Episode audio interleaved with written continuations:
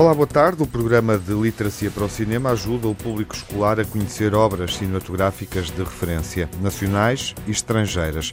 É aplicado desde há seis anos e hoje chega a 200 escolas, 800 professores e 50 mil alunos.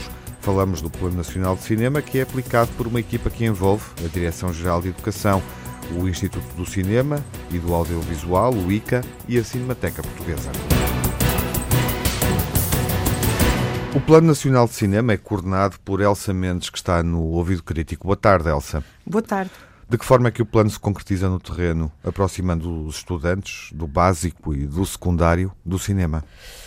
Uh, boa, boa, tarde. Eu agradeço muito à produção do programa este convite e oportunidade. E uh, as escolas inscrevem-se no Plano Nacional de Cinema através do site da Direção-Geral da Educação e, a partir daí, são incentivadas a desenvolver eh, planos de atividades que contemplem iniciativas relacionadas com cinema. No fundo, é mostrar mais cinema na própria escola e levar os alunos às salas de cinema. Uh, portanto, o objetivo principal é passa por esta ideia de, de uhum. envolver progressivamente as comunidades no gosto por verem cinema, Sim. com o, destaque para o cinema português. O é? plano tem esse objetivo de levar cinema às escolas, promovendo enquanto arte, digamos assim. O vosso índex, obviamente, valoriza obras uh, que têm relevância artística, uhum. mas também uh, pretendem que o cinema seja um recurso educativo, não é? Para ensinar conteúdos de diversas disciplinas. Sim, eh, temos é aprendido que cada vez é, é mais preciso fazer conviver estas duas vertentes. Portanto, uhum. elas não, não, não devem excluir-se, não é? O cinema entra nas escolas de forma muito heterogénea. Uh, na, na, medida do possível, as equipas são incentivadas a integrar facetas distintas no, no que fazem. Uh, portanto, fazendo conviver oficinas ou workshops para alunos que os envolvem em processos técnicos e estéticos do cinema com outras atividades mais gerais, é? promovendo ciclos de cinema com convidados, uh, aproximando-se de cineclubes e de festivais de cinema que viabilizem portanto, diversas formas a aproximação das escolas ao mundo do cinema. Uhum. Uh, portanto, é claro que muitas vezes o que impera é o uso do cinema para lecionar determinados conteúdos. Uhum. Nós não, não discriminamos esta prática porque ela está muito presente nas escolas e na nossa cultura escolar de ligação ao cinema. E isto pode ser um lado importante para trabalhar eh, temáticas específicas como uh, educação ambiental, sustentabilidade, inclusão uh, e por aí adiante, não é? Uhum. O cinema tem de facto um olhar único como interlocutor, mas nós pretendemos é que a síntese entre formas de arte e técnica que chamamos cinema Portanto, a imagem em movimento aliada ao som, o que queremos é colocar essa matéria no, no centro da, da reflexão. Uhum. Não é? Portanto, é, é perceber que há, há, pessoas que pensam o mundo através da imagem em movimento e, o, e nós queremos saber mais sobre essa matéria específica. Claro. É? Que apoio é que a equipa do Plano Nacional de Cinema dá às escolas e aos professores também que pretendem desenvolver atividades neste âmbito? Portanto, nós temos um, um sistema de filmes por empréstimo que funciona bastante bem. Uh, mas gostaríamos muito que fosse alargado, uh, que pudéssemos ter mais títulos. É? Uh, as escolas, na verdade, alunos e professores conseguem organizar atividades nesta área de forma absolutamente extraordinária, com muito poucos meios, diga-se a verdade. Uhum. Portanto, nós estamos, da nossa parte, a trabalhar a ideia de implementação de uma plataforma de filmes em articulação com a Cinemateca Portuguesa e com o ICA, que são os parceiros institucionais do Plano Nacional de Cinema. E se, se isso se concretizar, é um salto em frente no serviço que prestamos às escolas e à divulgação do cinema português. Uhum. Bom, ou seja, um professor que não seja cinéfilo tem a hipótese de receber eh, orientação, formação para trabalhar a literacia fílmica com os alunos?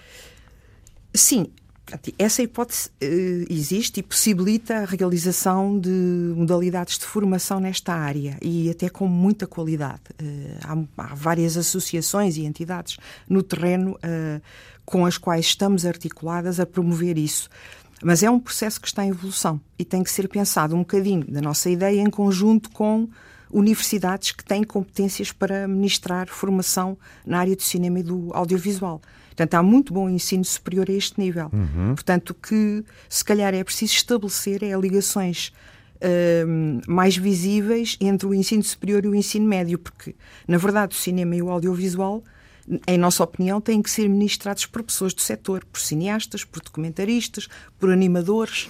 Portanto, essa é, é um bocadinho a ideia base, não é? Uhum, uhum. O balanço é muito satisfatório, não é? Uh, o número de escolas aumentou consideravelmente desde que o plano começou a ser aplicado ao longo dos últimos 4, 5 anos. Uh, sim, sim, sem dúvida. Tem vindo sempre a crescer e se tivéssemos maior capacidade de resposta, tenho a certeza que já teríamos muito mais escolas, mas neste momento Uh, temos cerca de 200, 200 agrupamentos de escolas e escolas uh, não agrupadas uh, inscritas no, no, no projeto uhum. e com mais de 50 mil alunos uhum. que sabemos que vão a sessões de cinema. O plano chega a esses 50 mil alunos e vários estudos mostram a importância do YouTube, enfim, na forma como eles se relacionam com a cultura audiovisual, também com os objetos videofílmicos. O interesse tem alguma repercussão na forma como olham o cinema, esse interesse? Ai, tenho a certeza que sim. Quer dizer, o, o YouTube por exemplo, é uma, é uma ferramenta de partilha poderosíssima, não tem qualquer paralelo em toda a história da humanidade e é uma coisa do século XXI. Portanto, para todos os que se interessam por uh, imagem e movimento, não há ferramenta uh, mais interessante para aumentar a cultura cinematográfica e audiovisual de cada um de nós. Uhum. É?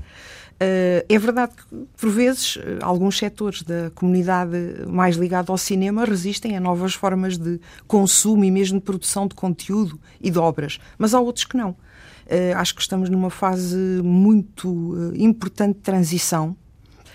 Há aspectos ligados a práticas mais tradicionais nesta área que penso que devem ser preservadas, até por uma questão de proteção de, eh, de, de métodos de trabalho e de um património que, que, tem que ser registado e protegido, mas é fundamental olhar para a frente uhum. e acho que os, os recentes avanços da, de técnicos não é? de, de, que facilitam a produção um, nesta área podem chegar a mais pessoas, ou seja, democratizar a cultura do cinema. Uhum. Isso é bom, não é? Porque o que queremos é que a claro, arte esse e a é o cultura do plano. Chegue, cheguem a mais pessoas, não é? Claro.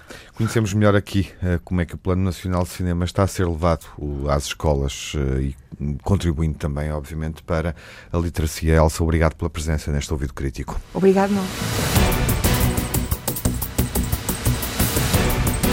Se o tema lhe interessa, antes de encerrar o programa, deixo a sugestão de um sítio criado há 15 anos por um professor espanhol, Henrique Martínez Salanova Sanches. O sítio une dois mundos, o do cinema e o da educação, reunindo uma série de recursos úteis para quem pretende trabalhar a literacia fílmica ou utilizar o cinema com objetivos didáticos.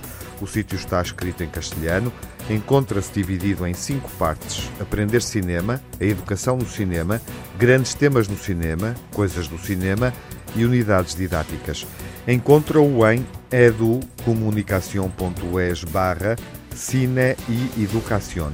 Se não reteve o endereço, e não é fácil, pode encontrar a ligação no sítio do Milobs, em milobs.pt, no separador recursos e dentro deste em sítios online.